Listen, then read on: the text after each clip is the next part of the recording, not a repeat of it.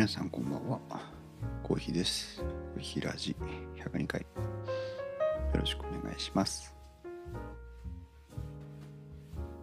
えー、今夜も特にテーマもなく始めたんですがいつもと違うのがね窓を開けております。あの別に暑いからということではないんですけども、まあ、夜ねあの録音したり収録したり配信したりしてない時は窓を開けてることが多いんですがたまにはねあの窓を開けて外のこう雰囲気も感じながら配信してみるのもいいのかなとふと思いまして窓を閉めないでの配信をしております。どうでしょうね。多少は、まあ、田舎なんであの別にガンガン車が走ったりはしてないんですが多少雰囲気感じられるでしょうか。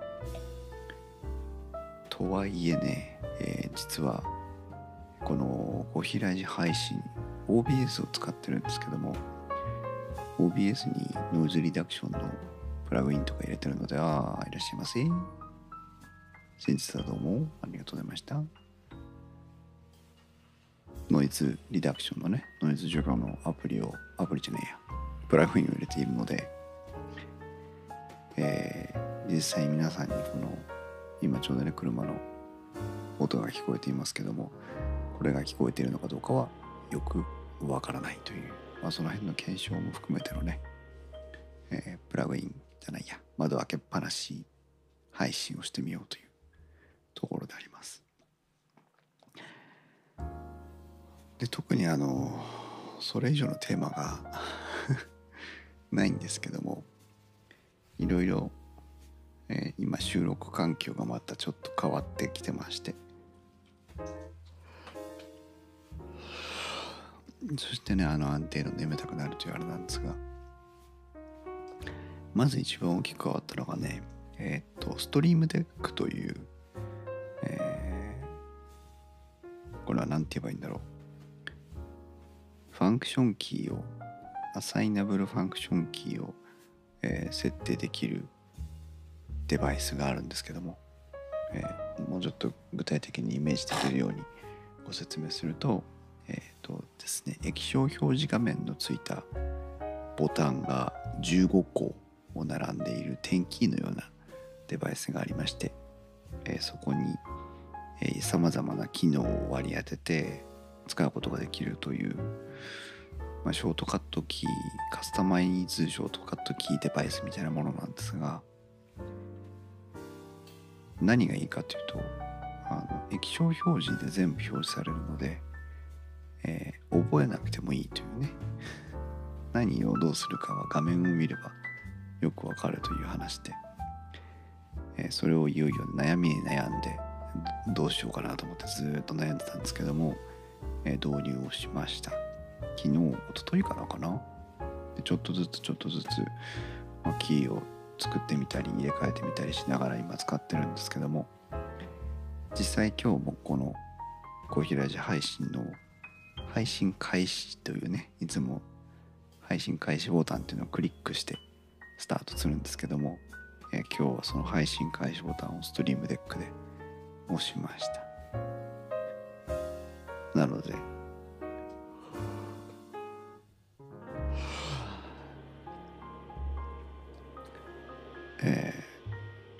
OBS の起動もストリームデックから行い配信開始ボタンもストリームデックから行いということでだんだんねこう、えー、ルーティンのようにやってる作業を、えー、カスタマイズキーにホットキー貸していって、えー、どんどんどんどんこう手間をね省いていこうかなという取り組みです。サイズが3つありまして6つしかキーがないタイプのやつとあとあと30いくつだったかな。あのだいぶ大きいやつとあるんですけど一番スタンダードな真ん中のやつを購入したんですが、えー、3×5 のね3列 ×5 ボタンのやつなんですけど、えー、今のところですね非常にいい感じ So far so good な感じ、えー使っております。あとなんだろう。そんなとこかな。うん。そんなところですかね。それからそうだ。昨日実はひまちゃんとえっ、とプライベートにボイスチャットをしてまして。ボイスチャットしてるプライベートにボイスチャットしてるってそんなに仲がいいのかっていう話なんですけどそういうことじゃなくてですね、えー相談を受けて、えーこうだったら解決できるんじゃないっていう技術的なね、えー打ち合わせをしてたんですけどもなかなか難しくて、えケーブルをこことここにつなげるっていうことを説明するだけでもやっぱり、え言葉だけではねなかなか通じなくて。写真を撮ってみてもらっていい？という 話で。写真を撮ってみてもらったら、えーやっぱり言ってたことと違うというね。いうのがありまして。まあ難しいなと思いながら、えー話をして。今実はねあのひまちゃんの収録環境はおなんかうるさいバイクが来たぞ。整備不良でお金ない人たちですね、えー H6 をね Zoom の H6 というのを貸し出してるんですけども私の H6 をひまちゃんに使ってもらってるんですがえーまあ、こういうことがしたいああいうことがしたいという話を聞くとやっぱ H6 ではちょっと簡単にはできなくておたい焼きさんいらっしゃいませ。こんばんは。今日はあの特にテーマを定めず話をしてるんですが、えー、とストリームデックを買ったよというお話が今ちょうど終わって、えーで今ポットトラック P4 の話に入ったところです。でそのね H6 ではなかなか難しいという。で何をしたいのという話になると、えーまあ電気屋ウォーカーの収録と同じです。オンラインで Zoom とか FaceTime オーディオとか Facebook メッセンジャーとか Discord とか何でもいいんですけど音声通話ボイスチャットができる機能を使って遠隔収録がしたいという話なんです。それだけの話なんです。それだけの話なんですけど、えーそれをまあひまちゃんとゲストさんとで、え2つのトラックに分けたい。でもその2つのトラックに分けたいがために、えーいろんなこう組み合わせをして挑戦しなきゃいけないという。例えばその HX1 台だけをね使うとすれば。じゃあもう少し HX でもう少し便利にできないのって話になると今度オーディオミキサーが必要になるんですね。ミキサーが。でもミキサー買うのかよという話ですよ。たったそれだけのために。ね遠隔収録でえそれぞれのトラックに録音をしたい。で HX はあるそれでどうするの？って言ったら非常に複雑な調整が必要になると。じゃあミキサーを買って、えーパソコンに返す音声とレコーダーに回す音声と調整しますか？という。でもバカバカしい。し使いこなせないかもしれないし大げさになるし設置場所も取る。でいろいろ1時間ぐらいかな。話をした結果、えっと P4 貸すよという話になりまして。あのポトトラック P4 ですね。Zoom が出している、えーポッドキャスター向けという名目で販売されているレコーダーですけど、えーこのポットトラック P4 だったら USB1 本でパソコンとつないだだけで、えまあ、マイクは別途必要ですけどもマイクの音声と、えー相手の音声等を1台のレコーダーで、えー全く別のファイル個別のトラックに、えー簡単に録音できるので USB でつないでマイクを1本つないで録音ボタンを押せばいいというそれだけになるのでもうこれ以上細かいことね説明していろんなテスト挑戦をした上で、えー失敗するかもしれないリスクを抱えてやってみたらいいんじゃないっていうよりも P4 使ってみてという話になりまして、えー、P4 を梱包中でございます。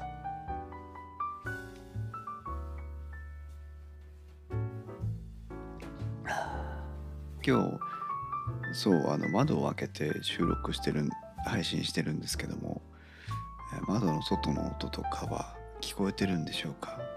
ノイズリダクションのねプラグインが入ってるので、えある程度抑えられてると思うんですけど。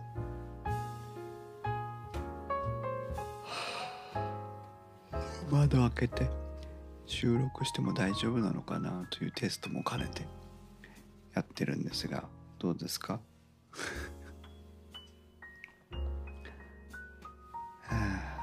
そしてどうして収録配信を始めると眠たくなるのかなというところですけども、えー、今夜も安定の眠眠眠眠配信をしておりますが、はい、外の音は聞こえない。あそうなんだ。ありがとうございます。やっぱりノイズリダクションが非常に効いてますね。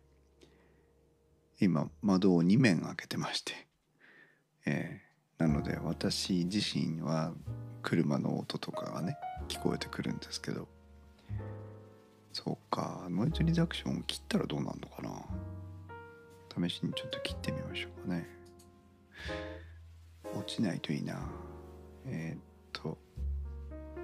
もう聞こえないですね。えー、っと。でノイズ。テクニック。DS これでどうでしょう。だいぶプラグインをカットしましたが普段は、えー、プラグインのノイズリダクションの機能を掛け取りしてるんですけども、えー、現在はプラグインの機能を一時オフにしています。それでも聞こえないかな。さすがダイナミックマイクってところですね。どうなんでしょう。ちょっとこのままねやってみましょうかね。はい。皆さんねあの時々 Twitter とかあるいは Discord のコミュニティとかメールをいただくこともあるんですけど収録環境をねどう実現したらいいですかという話を、えー、ご相談をいただくんですけど嬉しいことにね。でいつもコーヒーさんの声が変わったけど外の音は聞こえないですね。あそうなんだ。私の音が変わった。どうなったんだろう。でも外の音は相変わらず聞こえないと。でノイズデレクリック DS を入れてこれで元に戻りました。どうかな。はいそうするといいね。じゃあ窓開けても大丈夫なんだね。まああの配信に流れる音声とね、えー、ポッドキャストの収録編集に使う時の音源とでまたね聞こえる方が違うはずなので何とも言えませんが、うん、何の話してたっけ？そうそうそう。ご相談をいただくんですけど。あのマイクがねマイク選びが結構、えー、の収録そして編集のあちょっと声が聞きづらい感じ。ああそうですか。ありがとうございます。そうすると、えー、いつものリダクションがいい効果を出しているという感じですかね。うん、どこかどう聞いてるのかちょっと分かんないですけど、はい、でそのねマイクマイク選びがレコーダーっていうのはあくまでもね録音するだけの機能なのであんまり大きくは変わらないんですけども、えー、マイクというのは結構、えー、どういうふうに音を取れるかっていうことに直結する部分で結構困る悩むポイントなんですよね。でコンデンサーマイクとダイナミックマイクという2種類に大別されましてそれから、えー、ハンドマイクや、えー、ショットガンマイクや、えー、ラベリアマイクやあそういったものに分かれていきますけども私はまあダイナミックマイクでスタートされることをお勧めしますよというお話をいつもどなたにもしてるんですがそうすると今のねこのコイヒラジャ配信と同じようにあまりこう環境の音に悩まされずに収録ができるので、え比較的こう失敗の少ない、え、音源が収録できる確率が高いよという、まあ、反面あのコンデンサーマイクの方がねどうしても音がこう原音に忠実なクリアな音が取れる傾向があるので、えー、そういった意味でねちょっと聞こえ方が違う変わって聞こえるなんていう風な意見もあったりなかったりするので、えー、まあ、よしあしはあるんですけどもね。私は今何を使ってるかといえば Zoom の ZDM1 というマイクを使ってましてこれを Amazon で買った中国製のショックマウントにつけて、え、そしてロードの PS PSA1 だったかな？あマイクアームにつけて、え、使ってるんですがいつもこのこのスタイル。もう半年1年ぐらいこのスタイルでやってますけども、え、なかなかね、えー、使いやすい構成になってまして。今もっか私はこのマイクをねどれぐらいの距離感でどこに置いて話すのが一番、えー、皆さんにとってクリアな音源私にとって編集しやすい音源に仕上がるんだろうかというのを挑戦調整してます。今もねちょっとずつ変えながら 話をしてるんですけど。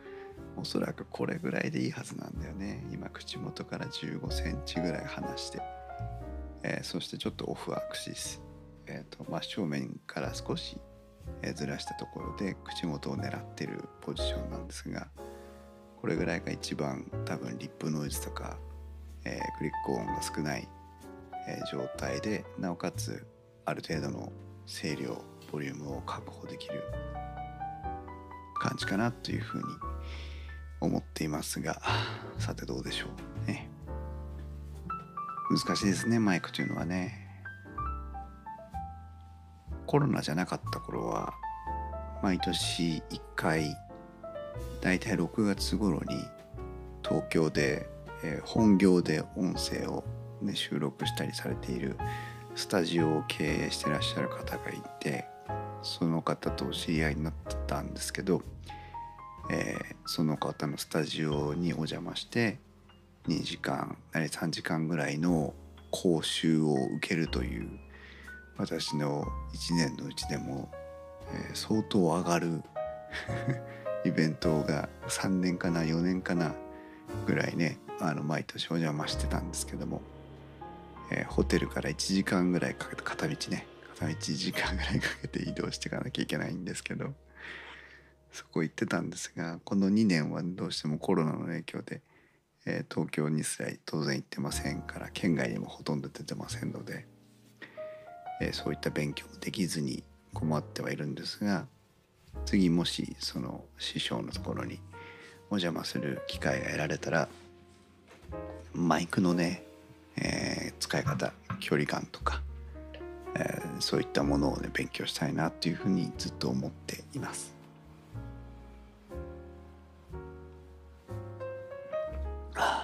今もね6名の方がこの小平時代配信をね聞いていただいてるんですけどありがとうございます。でもタイムラインはね大学さんとイクラムさんと、えー、だけですけど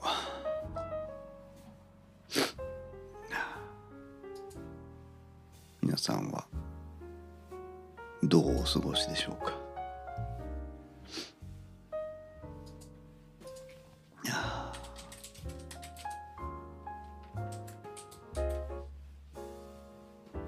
よいしょ。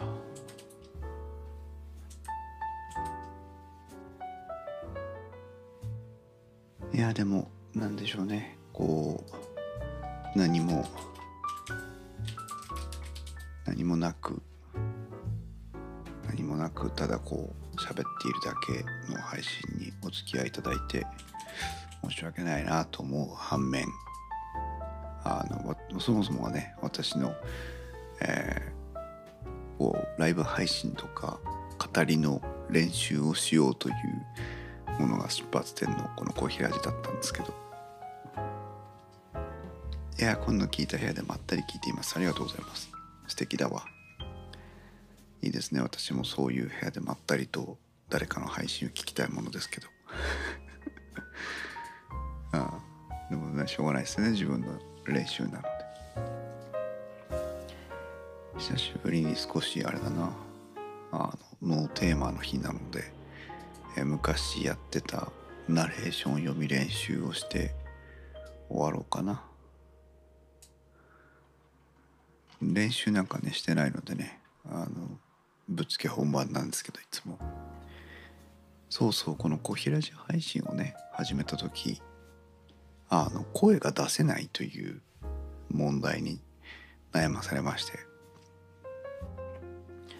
こう相手もいないで夜ね家族にも迷惑がかからないようにと思ってボソボソ喋ろうと思うと全然こう音が声が出てこないというのがあってだいぶね悩まされたんですけどまああの今でもその時によっては出にくかったり出やすかったりいろいろまちまちなんですがまあでもなんとなく、えー、慣れてきたというかこれぐらいの声量をこれぐらいの音声で、えー、声が出せるようにはなってきたんですけどもその時少しこう声を出すにはどうしたらいいんだろうっていう感覚をつかみたいがために何かこう喋らなきゃいけないわけですよね。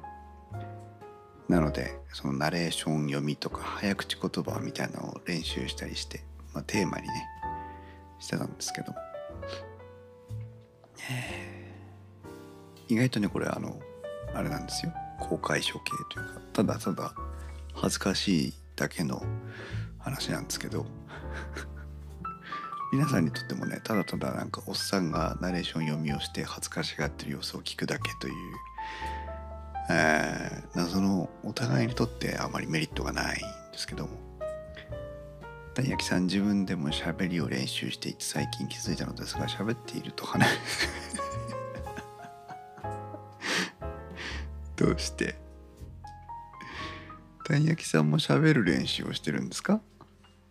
そしてなぜ喋っていると？鼻水が出てくる面白いですね。面白い。あでもあれだ。彼女に三国志の話を始めたらとろまらなくなった。何だなんだ？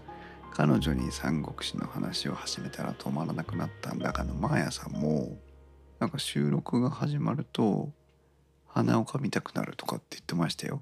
確か。違ったかな？だもしかしたらなんかこうあるのかもしれないですね。そういうそういう種族がいるのかもしれないですね。喋ろうとすると鼻がムズムズする種族みたいな。いいですね。面白いですね。鼻をすする音が結構ひどいことが録音しててきててああそれはねあの分かります。うちのひまちゃんも結構鼻をすするんだよね。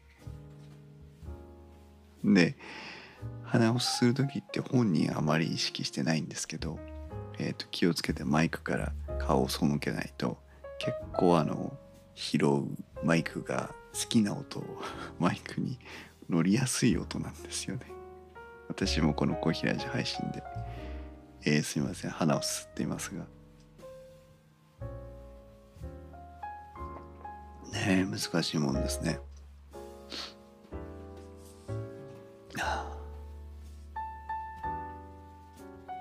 えー、っとちょっと練習させてください。これは何だっけ？えー、っとジェットストリームのナレーションかな？あ違うかな？そうだよね。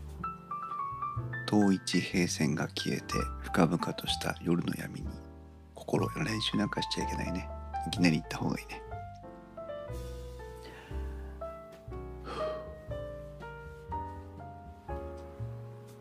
遠一平線が消えて深々とした夜の闇に心を休める時。遥か雲海の上を音もなく流れ去る気流はたゆみない宇宙の営みを告げています。満天の星をいただく果てしない光の海を豊かに流れゆく風に心を開けばきらめく星座の物語も聞こえてくる。夜の獅子島のなんと饒舌なことでしょうか。光と影の境に消えていった遥かな地平線もまぶたに浮かんでまいります。これ難しいね。当然ナレーション読みしてる人はもっと声を出して読んでるんでしょうけどね。はあ遠い地平線が消えて深々とした夜の闇に心を休める時。遥か雲海の上を音もなく流れ去る気流はたゆびない宇宙の営みを告げています。満天の星をいただく果てしない光の海を豊かに流れゆく風に心を開けばきらめく星座の物語も聞こえてくる。夜のし島のなんと饒舌なことでしょうか。光と影の境に消えていった遥かな地平線もまぶたに浮かんでまいります。うん。もうちょい。遠い地平線が消えて深々とした夜の闇に心を休める時。ああダメだね。難しいですね。プロってすごいですね。なんかこうイメージが必要だよねイメージがね。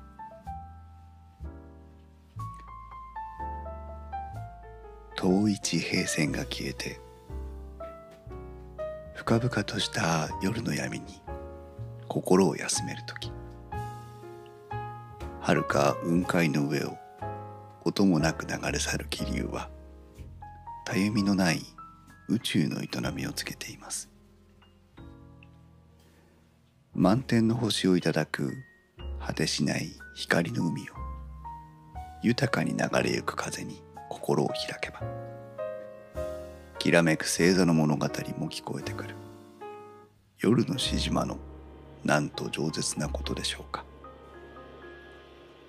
光と影の境に消えていった遥かな地平線もまぶたに浮かんでまいります。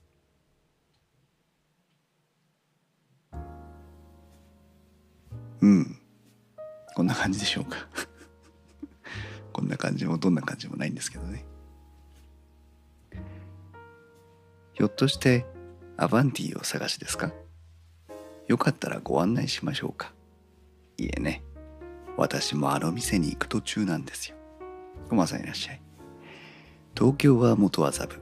仙台坂上のこの辺りは古くからの屋敷町。なんかこうあれですよね。あたかも人に喋っているかのようでなおナレーション読みをしてる。なんかこうご案内をしてる。その商売としてご案内をしなきゃいけないじゃないですか。番組の前説ね。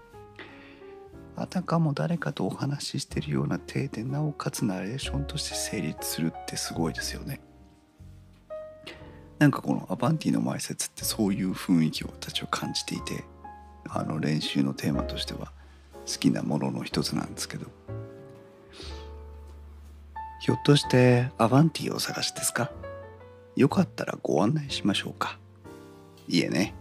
私もあの店に行く途中なんですよ。東京は元麻布。仙台坂上のこの辺りは古くからの屋敷町。そしてこの路地を曲がった先のほらあそこ。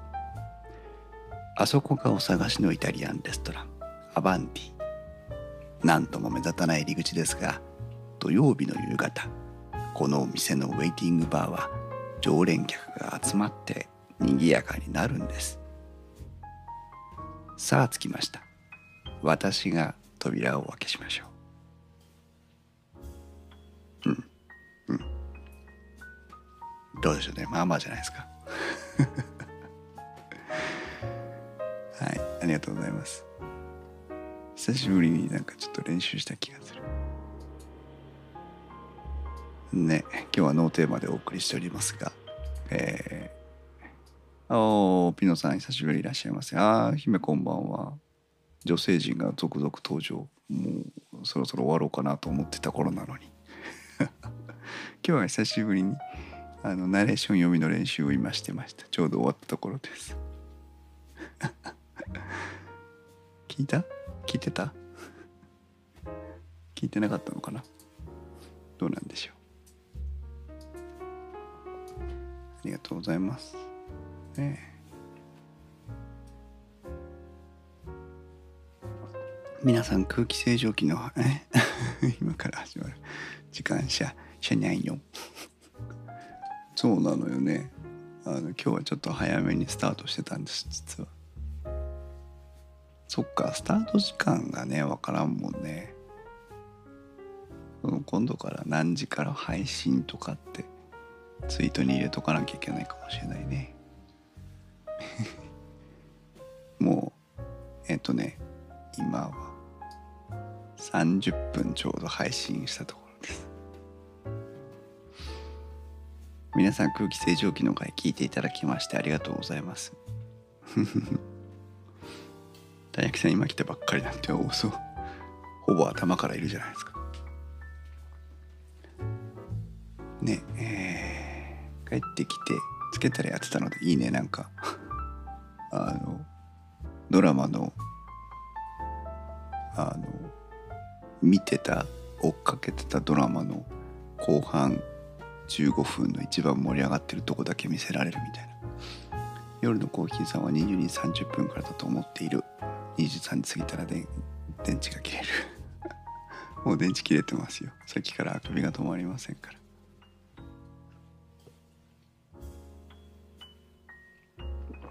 ね空気清浄機の回。お聞きいただいてありがとうございます。久しぶりの2時間超えでね。ありがとうございます。ピノさんもツイッター開いたら30分経過してて慌ててきた。ありがたい。あのー、iTunes のね ポッドキャストのところで、えー、しばらくアップル側の不具合のせいで、えー、ランキングとかめちゃくちゃになったんですがえー、無事あの復旧されまして今ポッドキャストのテクノロジーカテゴリーのところで、えー、昔ねずっと長いこと数年間人気作品というテクノロジーカテゴリーの中の人気作品というところに電気屋ウォーカーは登録をしていただいてたんですが、えー、ようやく戻ってきましてね。でなおかつ今トップ番組というところにあの表示されるようになりまして。電気屋ウォーカーあ少し今露出が増えておりますので皆様のおかげでで先日配信したね、えー、第130回仕組みを知ればウイルス対策がわかる？空気清浄機のエレベーター2021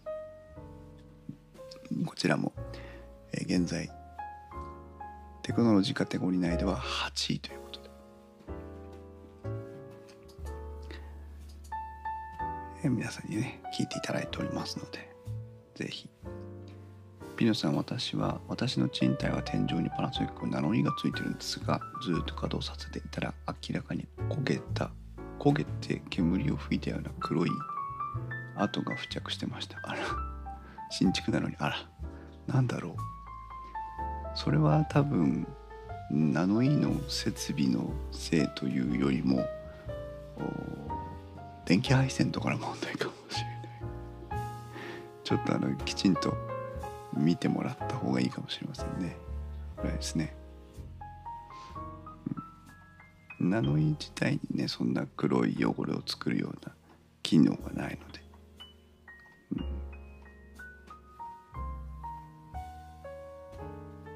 あとはエアコン側の問題かもしれないですね。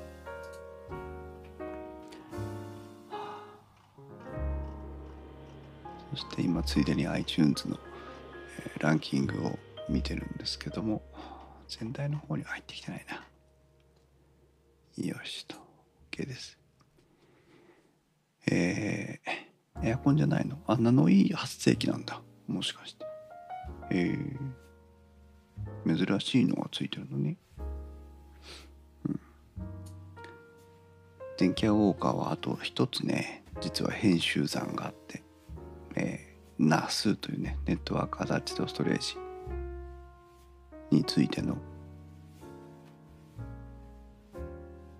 回を収録済みで、えーまだ編集も手かけてないんですが、えー今週末から来週ぐらいに編集を終わらせてね配信しようと思ってるので、えー少し時間があるんですけども、えその間にまたね新しいテーマを調べなきゃいけないのでピノさん多分ペット共存賃貸だから小収容かもしれない。あなるほどね。それだと気が利いてるよね。小収容に名の意がついてる。あそう。最後にね最後に全然皆さんと関係ない話してもいいですか？私今ウェビナーをねいっぱい見てるんですよ。あの業務でですけど仕事の上で、えーいろんなウェビナーに参加しておまたお金がなくてバイクが直せない人たちが外を走り回っていますよ。大丈夫かな？ウェビナーのねあのいろんなこと参加してまあちょっと新しく導入するサービスとかを検討したりするのに見てるんですけどあとウェビナーのやり方自体の勉強もしたいなと思って見てるんですがウェビナーをね聞いててねすごく一つ今日今日ね今日のウェビナーで痛感したんだけどね。どうしてもほら一人で喋るじゃないですか。まあ私たちもそうなんですけど。で人によってはこう調子を取りたくなるんですよね。会話の中で。私たちが「えー」とか「あー」とか言うのと同じですけど調子を取りたくなる。なんかこうテンポをねリズムを取りたくなるわけですよ。その時に熊さんナスの時期なのでナスの話。これからねナスが美味しくなってくる。ナスナスってナスってナスナス。ナスナス。ナスって夏のお野菜なんでしたっけか。それでねウェビナーの中でね「は」「はい」っていうのよ。うん。ピノさんナスね「はい」っていうの。それは言うでしょうって感じなんだけどこの「はい」っていうのがねすっごくね耳障りでね。はいじゃあえーこれから私がプレゼンターのコーヒーです、えーせっかくねプレゼンターということで そんなね「はいはい」ってあの そういうそんな積極的にあの愛の手のように調子を取りに行かないんだけど。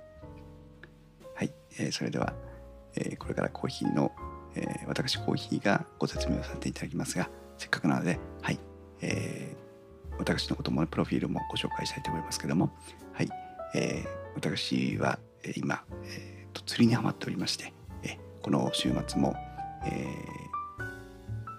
海に行って釣りを楽しんできました。はいそれでは、え今日の本題に入っていきたいと思いますがはい、えーまずはアジェンダということで、えー最初にこの今日の目次をご紹介したいと思います。はい。みたいな感じでね。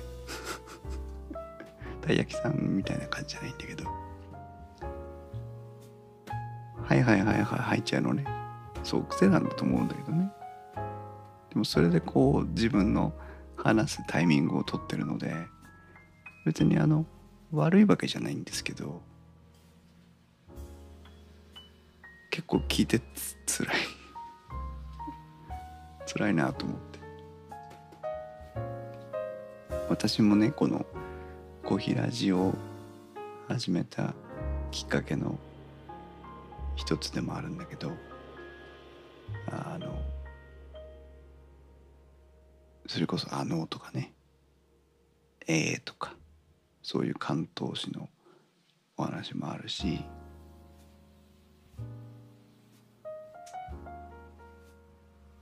そう気になりだしたらダメなんでね。引っかかっちゃったらもうおしまいなんでね。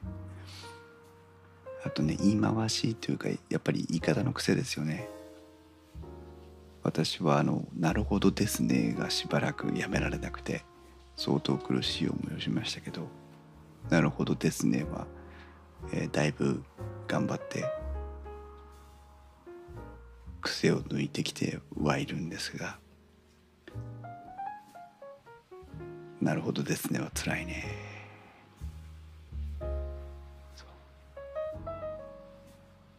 ピノさん会社の動画編集でよくカットします。そうだよね。カットできりゃいいんだけどね。あとなんだっけな今私が直したい言い回し。コーヒーさんのお話を大好きありがとうございます。嬉しいな。あとなんだっけな。最近私自分で気になってるのがねなんだっけな直そう直そうと思ってるんだけど。忘れちゃった。うん。そうなるほどですね。やめて。やめて。また言う癖がついてしまう。ね。でもあの天王寺アップルクラブの大道さんが教えてくれましたけど、えー、言う癖とか関東詞とかはね、えー、必ず克服できるというお話で具体的にどうやって直すんですかって言ったら聞いてくださいって言われた自分の話してる内容を自分で聞いてあここで言ってるよねあそこで言ってるよねっていうのをもう聞くしかないと。で自覚が、まあ、それ以上先は教えてくれませんでしたけど聞いていくうちにおそらくその自覚があ出るようになってきてその自覚をするからやめられるようになるということなんじゃないかなというふうに思うんですけどね。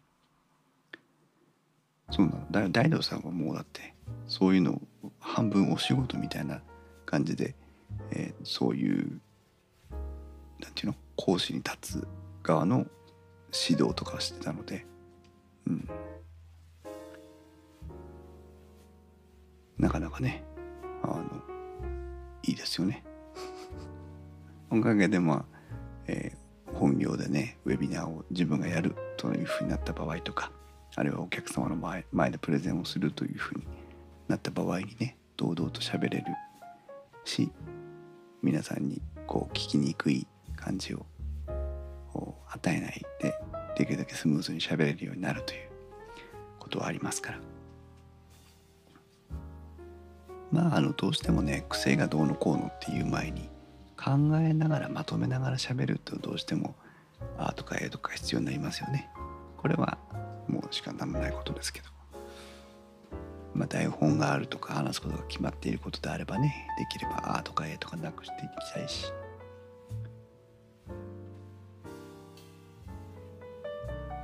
私の電気屋ウォーカーでの語りなんかはね「あ」とか「え」とかいっぱい入ってるんですけども、まあ、台本書いてるわけじゃないので そこはねご容赦いただいてという感じではありますが。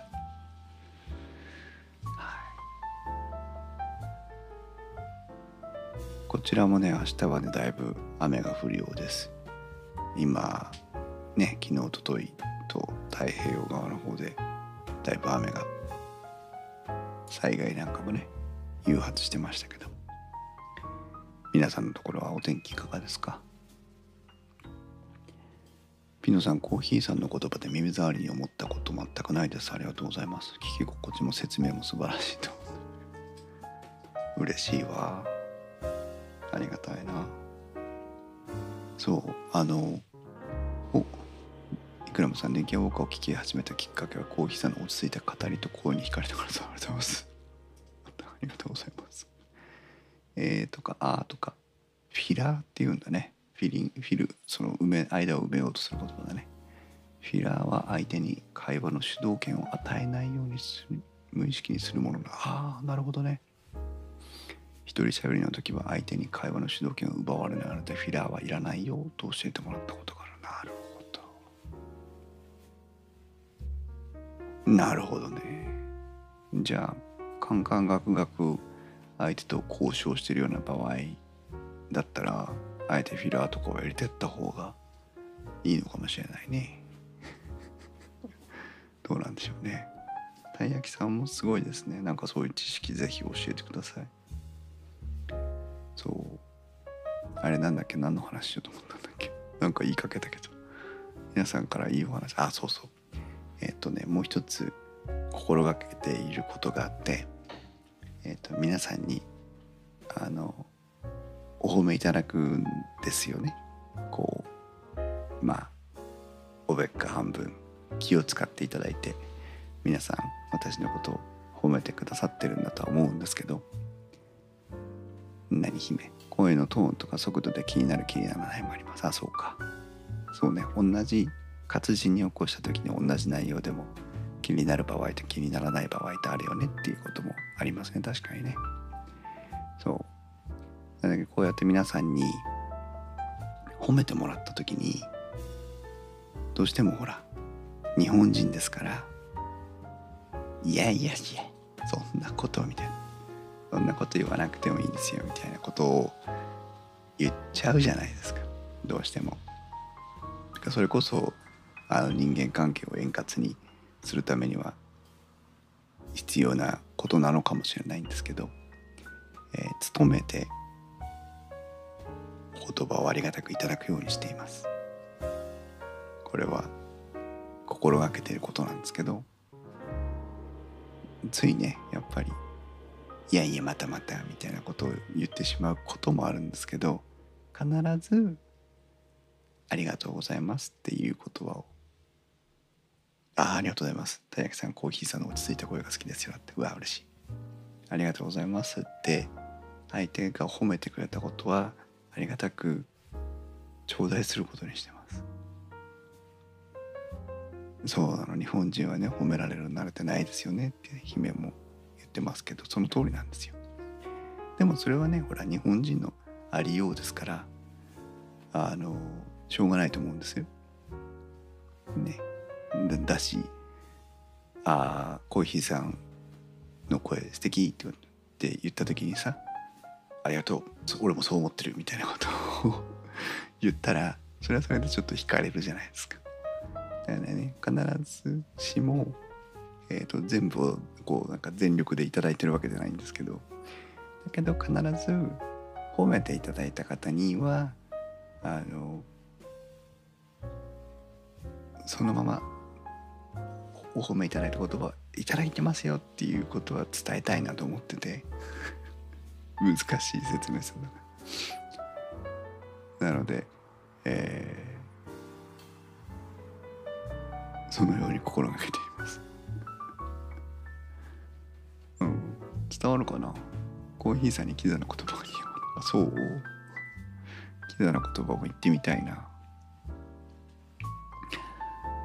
でもそれだけはねあの心がけてるんですよなので、えー、皆さんお気づきかどうか分かりませんし私もできていない場合もあるかもしれませんけど、えー、皆様からこう何かお褒めいただいた場合には、えー、とにかく満額いただくようにしてるので ありがとうございますもっともっと褒めていただければと思います。何のこねもっと私たちは褒められなきゃいけないですよね姫ね。そう。あのなんかこうもっとこう肯定をね自分を肯定していかないとこの辛い世知辛い世の中ね嫌なことばっかり辛いことばっかりあるわけですけどそんな時でもこう少しでもね自分のことを褒めてくれる人がいたら何についても構いませんけど ピノさん私どうなったら機材になるの？それがよくわからない。どういうことをしないでいればいいのかを教えてください。今私機材のこと言ってるから機材にならないでって言ってんのかな？ね。なのでなんかこうね皆さんももし周りの人から「いやたい焼きさんはこうだからいいよね」とか。さっきのセリフ？なんだろうな。キザかもしれないですけど私自身ですよ。よくわかんない。うん。なんかねこう褒められた時評価を得た時には是非皆さんもなんかこうえっ、ー、と少しそれを素直にありがとうと受け止められるようなあ挑戦をしてみていただいてもいいのかなっていう気がします。なかなか褒めてもらうこともあんまりないかもしれませんがねその状況によってですけどね。また改まって褒めたりすることもねなかったりしますから。何とも言えませんけど。はあ。とまあそんな感じで今夜もお付き合いいただきましてもう外が雨降ってきたのかな。ちょっとなんか、えー車の走行音がね少し変わってきたような気がしますが明日はこちらも一日大雨になる予想なので、えーまあ災害にはね幸いあのおそらく見舞われることはないかと思ってますが私のあの住んでいるエリアは。皆さんのところねもしかしたらまたその土砂崩れとか雨による被害が発生する可能性もあるかもしれませんのでぜひご注意いただいて。ピノさんこちらは今日聖火ランナー走っててあそうなんだね。晴れてたんだね。そっか。ねオリンピックも間近ですね。果たしてどうなることやら。まあいろいろありますが。こんなね夜ゆっくりできる時間があれば是非ポッドキャストでも聞いてみてください。ということで今夜もお付き合いいただいてありがとうございました。それでは皆さんおやすみなさい。